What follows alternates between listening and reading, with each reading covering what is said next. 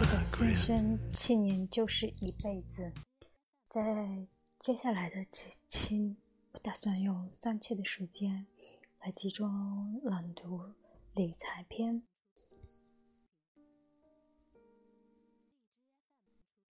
理财越早越好，越早开始越好的事情没几个，理财排在第一位。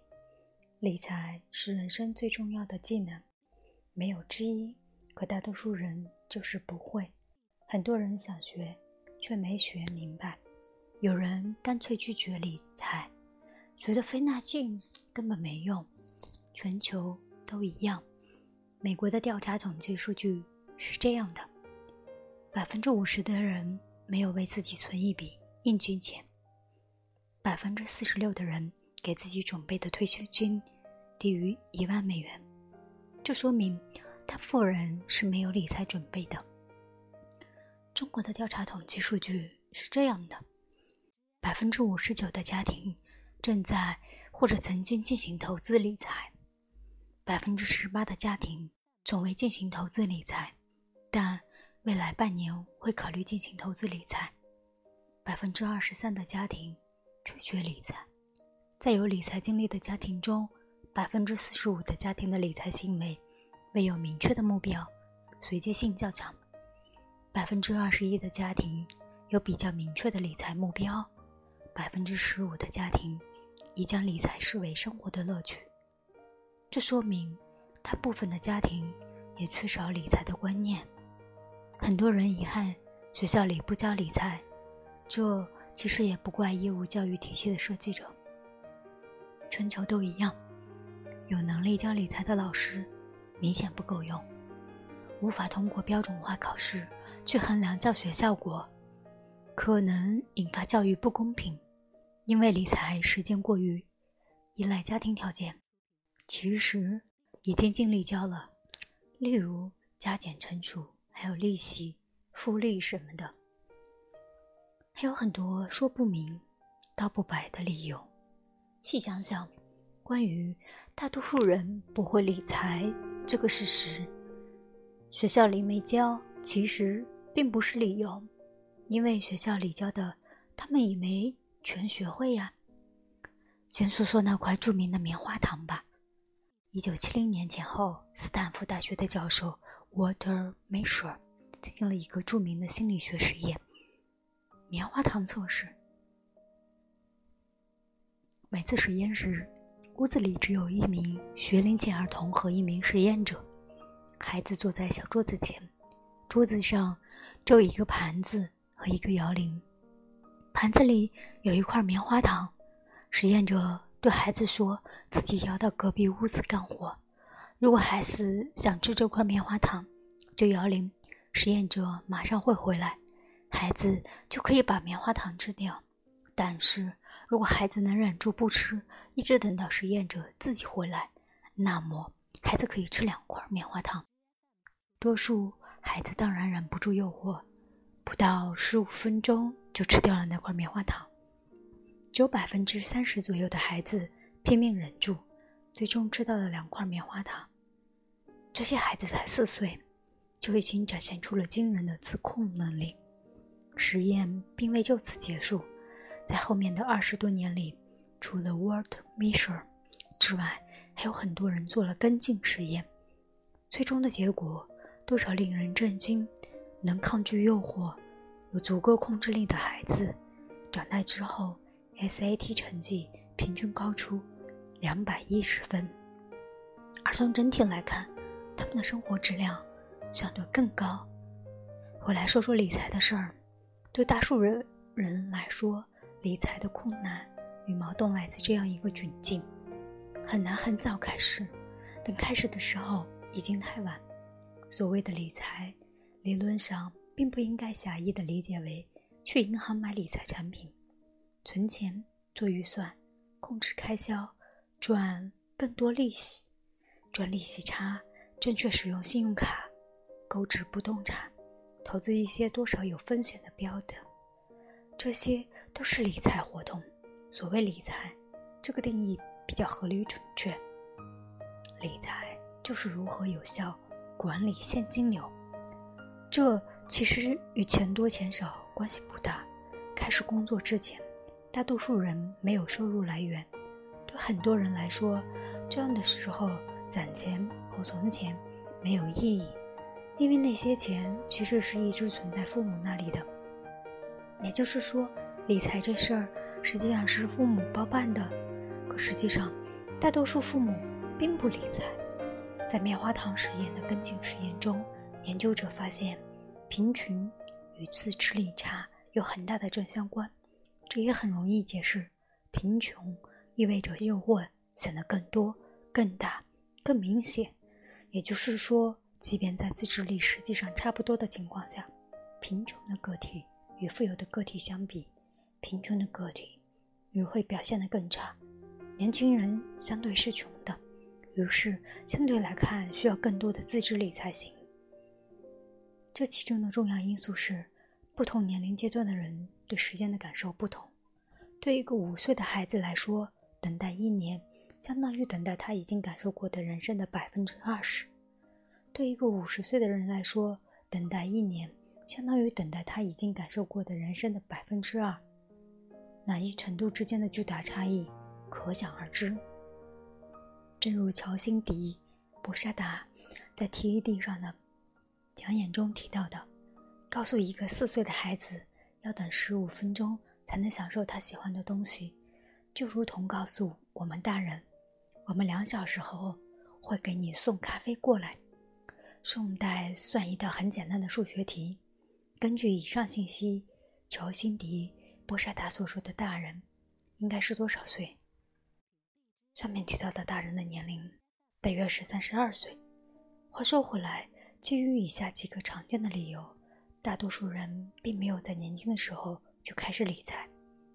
父母本身很可能没有足够的理财知识和理财活动，基数太小的时候。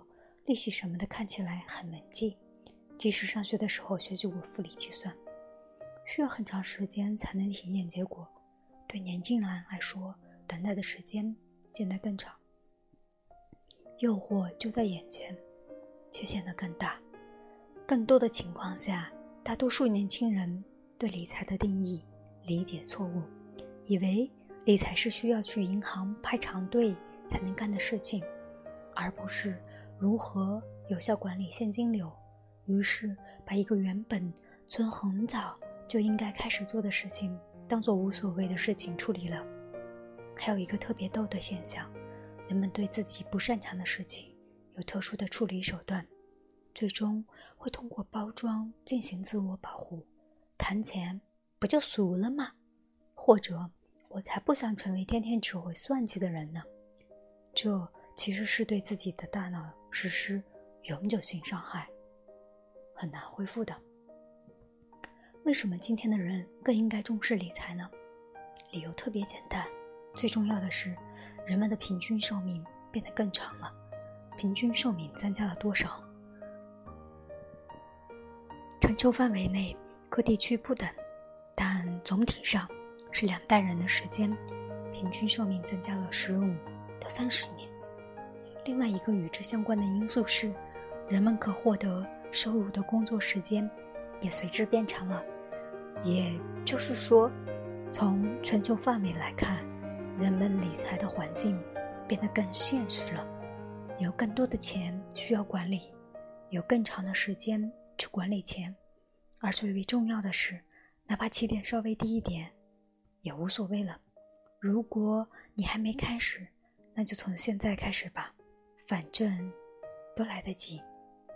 理财成功与否与聪明与否的统计关联最小，投资理财的成功与否，从本质上来看，与一个人是否聪明的关联是最小的。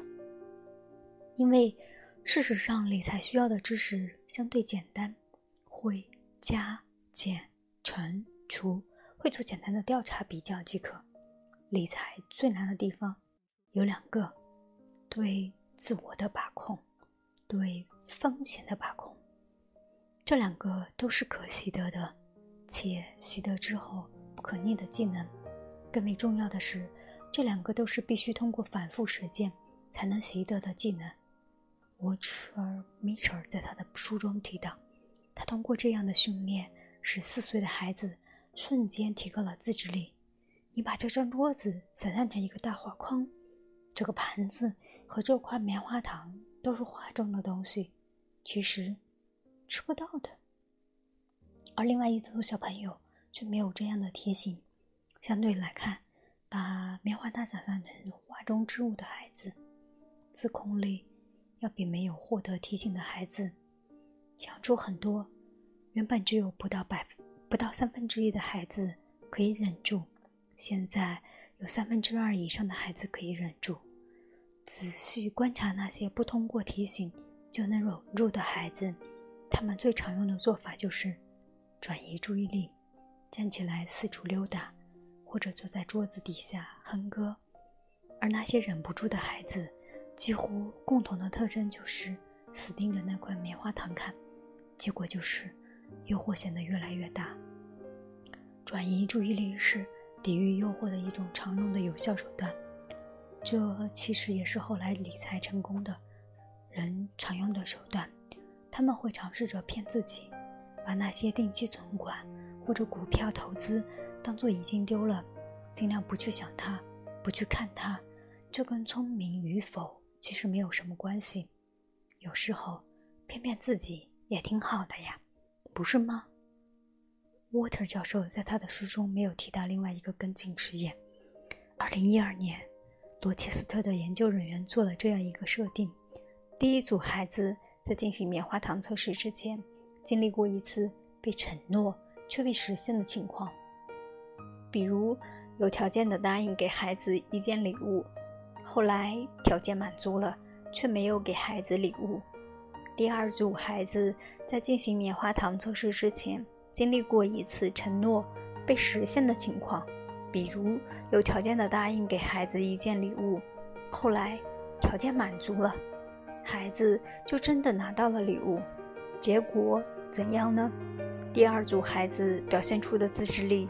比第一组孩子高三倍，因为对第一组孩子来说，生活教育他们马上吃掉才是最佳策略。至于承诺的第二块嘛，本来就不存在，那就随便给孩子承诺，而后又经常让孩子失望的家长们，面壁去吧！你们的下一代就那么轻易的被你们毁了，你们也完全不知道，说你们点啥好呢？关于对风险的把控，更是与智商、与遗传没关系的事情。前面提到过，有研究表明，婴儿第一次见到蛇就害怕，见到枪却无所谓。为什么呢？因为对蛇的恐惧是根植在基因里的，对枪的恐惧嘛，离可通过遗传获得还差几万年的光阴呢。于是，理财上的风险意识。跟遗传没什么关系，跟智商关系也不大。它是必须通过自己的实践，通过自己的失败，通过自己的理教训，通过自己的总结才能获得的东西。哪怕在书上看过，听别人说过也没用。所以说，理财这件事肯定是越早开始越好。年轻的时候理财虽然难，但即便发生危险。损失也不会太多，因为本来就没有太多。等可管理的财富多了，才开始学习，一旦损失，就肯定惨重的多。在这种情况下，尤其可怕的是，剩下的时间不多了。小杰，二零一四年，Waters 在 CBS 采访中说：“我现在最感兴趣的是，在棉花糖测试中失败的那些孩子里，有少数最终学会了控制。”学会了自控，成年后也非常优秀。他们是怎么做到的呢？不管怎么说，就只能证明自控与自制是可以习得的，并且一旦习得就不会失去，这才是关键。而反过来，开始学习理财，可能也是改善自制力、自控力的方法。不是吗？那么理财该如何开始呢？理财越早开始越好，就已经说过了。那如何开始呢？存，今天开始存钱。存钱这件事究竟有多难呢？统计表明，百分之七十三的美国人只有不到一千美元的应急钱。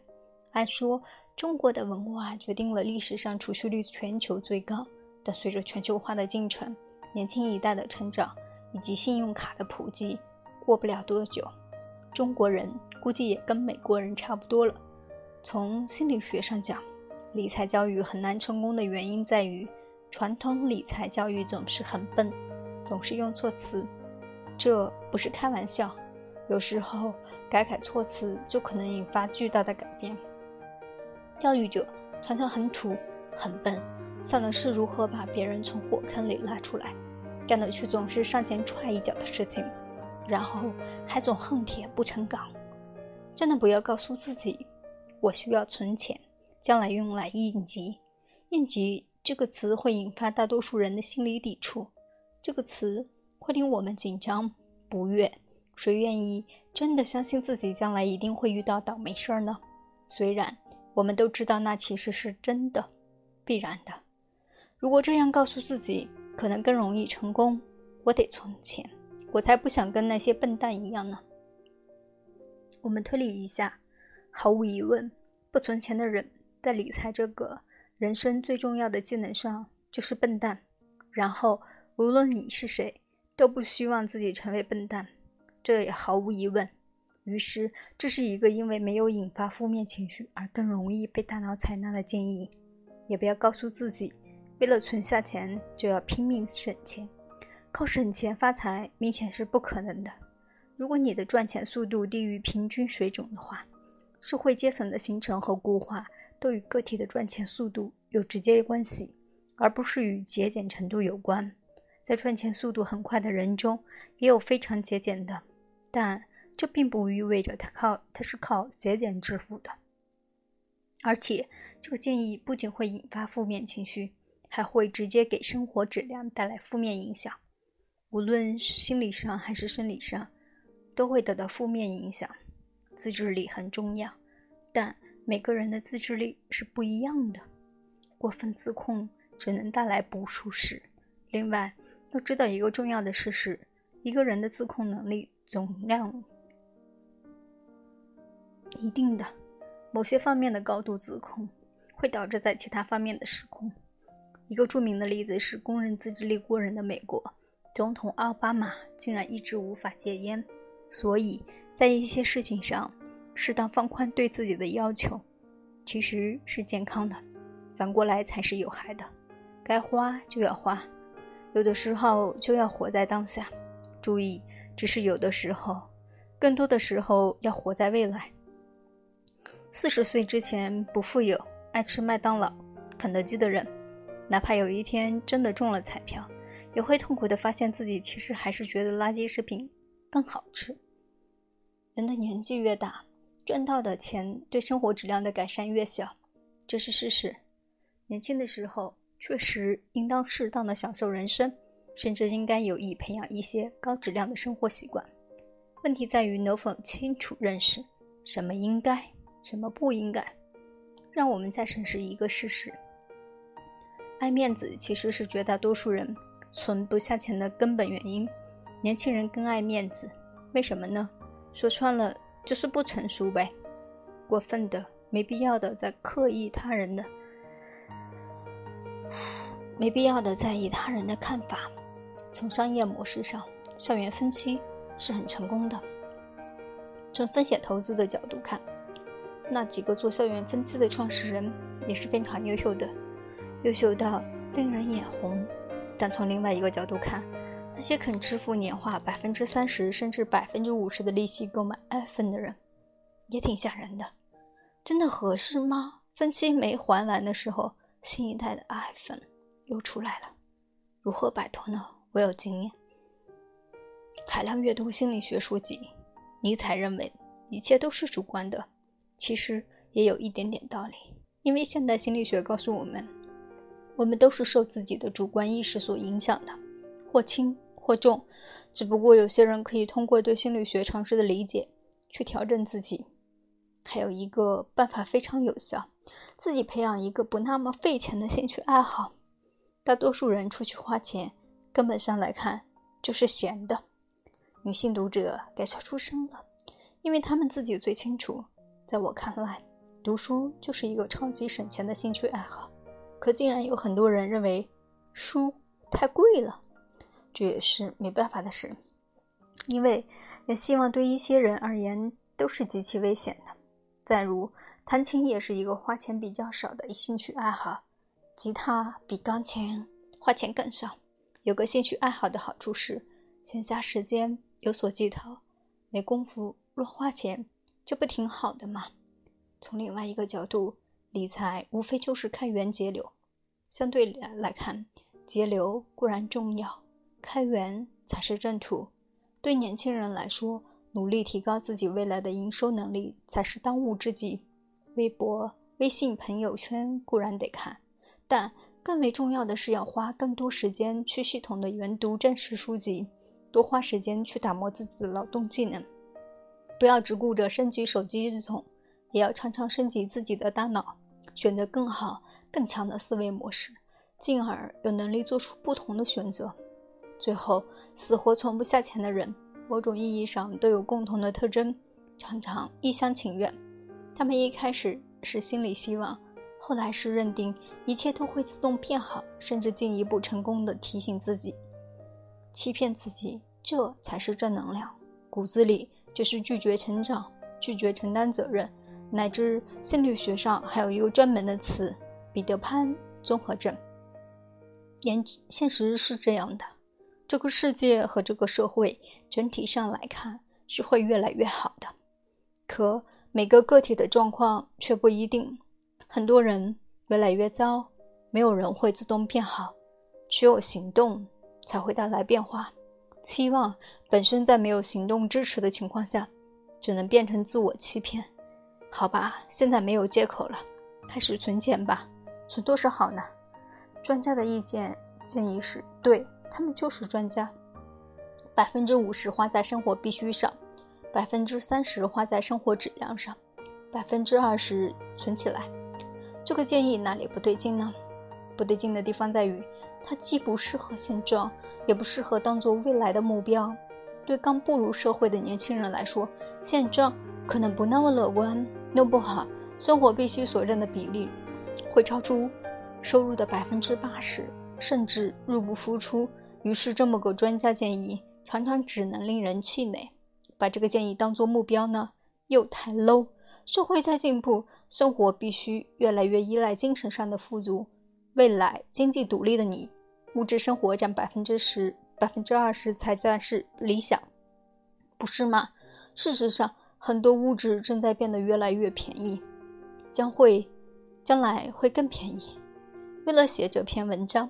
我特意仔细阅读了知乎上一个帖子，月薪五千元能在北京生活的怎样，以及天涯上的一个帖子，北京家庭正常过日子生活费用分析。反正人和人的差别就是很大。不过有个事实也值得注意，在绝大多数情况下，如果你的收入被压缩了百分之二十，你终究还是会适应。如若压缩百分之二十会非常不适应，那就压缩百分之十；如果还不适应，就压缩百分之五。一般来说，压缩百分之五不会产生明显的不适。选择一个自己觉得合适的比例吧，不选是不行的，因为你不想成为那样的人。成年之后，生活的一切几乎都是选择的结果。然后给自己设置一个机制，使自己就是不能纵用存起来的钱。这时，欺骗自己其实是有用的。还记得那些四岁的孩子是怎么学会通过骗自己忍住不吃棉花糖的吗？就当那些钱丢了，丢了的钱不是用来应急的，丢了就是丢了。丢了的意思是没了，那些钱彻底没了。如何制造这种效果呢？这个灵感来自本能。为什么我们管不住自己的作者？你可以这么干。到外地办一张储蓄卡，记下卡号之后把卡扔掉，以后每个月转一定金额的钱到那张卡上。其实金额大小并不重要，是收入的百分之二十还是百分之五也不是很重要。真正重要的是给自己一个机会，在五年之后体会一下突然可以动用一笔闲钱的机会。如果你今年二十五岁，等待相当于自己已有生命的五分之一的时段，是很惊人的成就。这段经历在未来很可能会折现成惊人的毅力。另外一个提高收入的重要能力，而且来自坚毅的经验的毅力更可靠。五年后，你可就赚大了。给自己存出一个机会，这就试试吧。此症发生在不愿意。好了，今天我们就读到这些。下期我们会讲怎样躺着赚钱。